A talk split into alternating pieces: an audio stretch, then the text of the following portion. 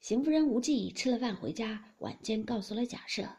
贾赦想了一想，即刻叫贾琏来说：“南京的房子还有人看着，不止一家，即刻叫上金彩来。”贾琏回道：“上次南京信来，金彩已经得了台迷心窍，那一边连棺材银子都赏了，不知如今是死是活。便是活着，人事不知，叫来也无用。他老婆子又是个聋子。”贾赦听了，喝了一声，又骂：“凭你这么知道！”还不离了我这里，吓得贾琏退出，一时又叫传金文祥。贾琏在外书房伺候着，又不敢家去，又不敢见他父亲，只得听着。一时金文祥来了，小衙门直带入二门里去，隔了五六顿饭的功夫才出来去了。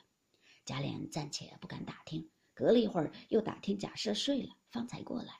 至晚间，凤姐告诉他，方才明白，鸳鸯一夜没睡。这次日，他哥哥回贾母接他家去逛逛，贾母允了，命他出去。鸳鸯意欲不去，又怕贾母疑心，只得勉强出来。他哥哥只得将贾赦的话说与他，又许他怎么体面，又怎么当家做姨娘。鸳鸯只咬定牙不愿意。他哥哥无法，舍不得去回复了贾赦。贾赦怒起来，应说道：“我这话告诉你，叫你女人向他说去。”就说我的话，自古嫦娥爱少年，他必定嫌我老了。大约他恋着少爷们，多半是看上了宝玉，只怕也有假脸。果有此心，叫他早早歇了心。我要他不来，此后谁还敢收？此事一件，第二件，想着老太太疼他，将来自然往外聘做正头夫妻去。叫他细想，凭他嫁到谁家去，也难出我的手心儿。除非他死了，或是终身不嫁男人，我就服了他。若不然时，叫他趁早回心转意，有多少好处？假设说一句，金文祥应一声是。假设道：“你别哄我，我明儿还打发你太太过去问鸳鸯。你们说了，他不依，便没你们的不是。若问他，他再依了，仔细你的脑袋。”金文祥忙应了又应，退出回家。也不等他告诉他女人转说，真自己对面说了这话，把个鸳鸯气得无话可回。想了一想，便说道：“便愿意去，也须得你们带了我回上老太太去。”他哥嫂听了，只当回想过来，都喜之不胜。他嫂子即刻带了他上来见贾母。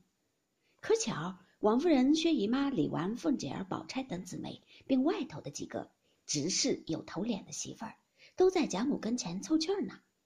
鸳鸯喜之不见，拉了他嫂子到贾母跟前跪下，一行哭，一行说，把邢夫人怎么来说，园子里他嫂子又如何说，今儿他哥哥又如何说，因为不依，方才大老爷越性说我恋着宝玉，不然要等着往外聘，我到天上这一辈子也跳不出他的手心去，终究要报仇。我是横了心的，当着众人在这里，我这一辈子莫说是宝玉。便是保监、保银、保天王、保皇帝，好说不嫁人就完了。就是老太太逼着我，我一刀抹死了也不能从命。若有造化，我死在老太太之先；若没造化，该讨吃的命。服侍老太太归了西，我也不跟着我老子娘个个去。我或是寻死，或是剪了头发当尼姑去。若说我不是真心，暂且拿话来支吾。日后再图别的，天地鬼神，日头月亮照着嗓子，再从嗓子里头长钉赖了出来，赖化成酱在这里。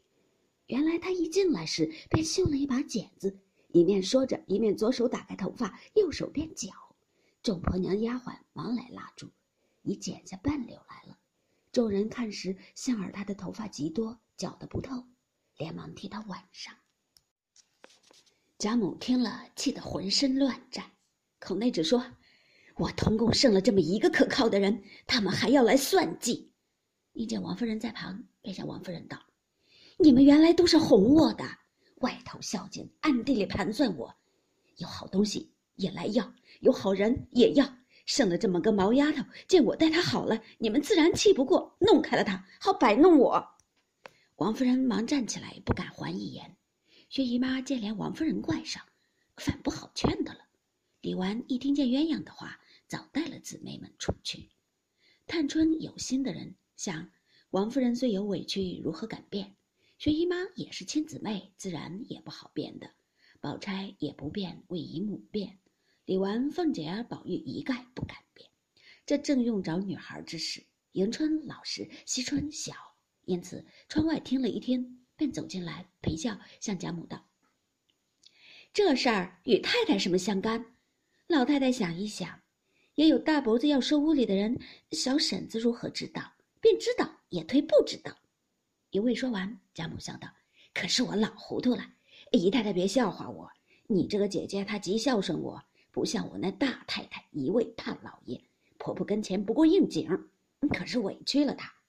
薛姨妈只答应是，又说：“老太太偏心，多疼小儿子媳妇儿也是有的。”贾母道：“不偏心。”因又说道：“宝玉，我错怪了你娘，你怎么也不提我？看着你娘受委屈。”宝玉笑道：“我偏着娘说大爷大娘不成？通共一个不是。我娘在这里不认，却推谁去？我倒要认我的不是。”老太太又不信。贾母笑道：“这也有理，你快给你娘跪下。你说，太太别委屈了，老太太有年纪了，看着宝玉吧。”宝玉听了，忙走过去，便跪下要说。王夫人忙笑着拉他起来，说：“快起来，快起来，断乎使不得。终不成，你替老太太给我赔不是不成？”宝玉听说，忙站起来。贾母又笑道：“凤姐儿也不提我。”呃，凤姐儿笑道。我倒不怕老太太的不是，老太太倒寻上我了。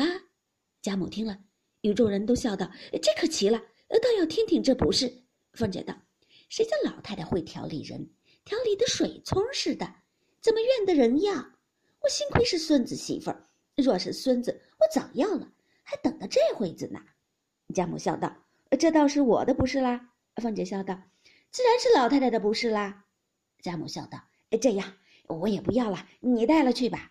凤姐道：“等着休了这辈子，来生托生男人，我再要吧。”贾母笑道：“你带了去，给莲儿放在屋里，看你那没脸的公公还要不要了。”凤姐道：“莲儿不配，就只配我和平儿这一对烧糊了的卷子和他混吧。”说的众人都笑起来了。丫鬟回说：“大太太来了。”王夫人忙迎了出去，要知端地。